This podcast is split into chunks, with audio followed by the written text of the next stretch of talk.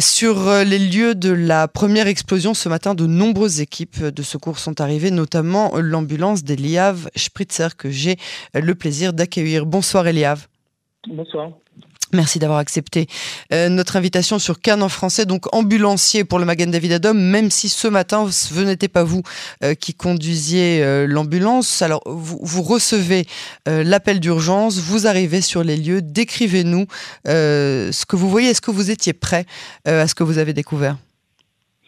Alors en effet, on a on n'a même pas eu besoin de recevoir l'appel puisque l'explosion a eu lieu assez proche de la du centre de Mada de Jérusalem. Donc on a vu l'explosion en face de nous. Ah Et dès qu'on a vu l'explosion, tout le monde a sauté dans une ambulance pour se précipiter vers l'endroit. Euh, Donc la station de, du Magen David Adom où vous vous trouviez et, se trouve aussi un Vergiva à la sortie de la ville, pas loin de nos studios d'ailleurs. Et donc vous avez vu, vous avez euh, euh, assisté de visu hein, à cette explosion et vous avez spontanément pris vos ambulances.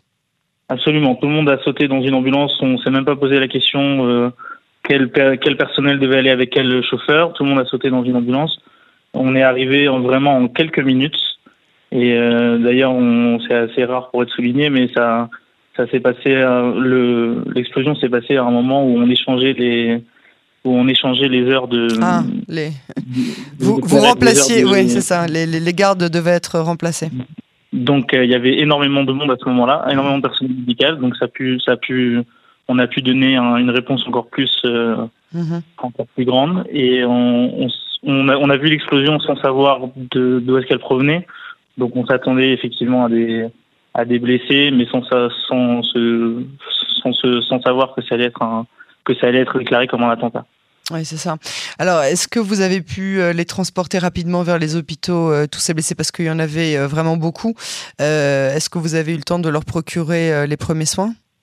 Absolument. Sur place, dès, qu'on est arrivé, on a immédiatement identifié les personnes qui avaient besoin d'urgence, qui avaient besoin d'aide médicale urgente. On a, j'ai personnellement aidé à, immobiliser, à immobiliser les, des malades pour les emmener. Euh, notamment le, jeune homme de, de 16 ans. Euh, j'ai personnellement aidé à lui mettre un collier cervical et euh, très rapidement, les blessés ont pu être évacués dans les hôpitaux les plus proches. C'est ça, dans les trois hôpitaux principaux de, de Jérusalem. Il y a eu ce matin beaucoup de victimes souffrant d'anxiété. Hein. Comment, comment est-ce que vous traitez ce genre de patients? Le plus important dans ces cas-là, c'est d'aider les patients à se, à se rendre compte de ce qui s'est passé et surtout de, les, faire, euh, de les aider à respirer profondément, ce qui permet de les calmer le temps de les amener à l'hôpital où ils pourront avoir un suivi encore plus approfondi et plus spécifique à leurs besoins. C'est ça. Alors, j'imagine que même vous, hein, en tant qu'ambulancier, vous devez avoir euh, malheureusement hein, l'habitude de ce genre euh, de drame. Mais euh, les explosions de ce matin sont très différentes des récents attentats qu'Israël a essuyés, ne serait-ce que par leur synchronisation. une donc à la sortie de la ville et une autre dans, dans le quartier qui s'appelle Ramoth, qui n'est pas à côté. Est-ce que c'est traumatisant même pour les gens comme vous dont c'est le métier?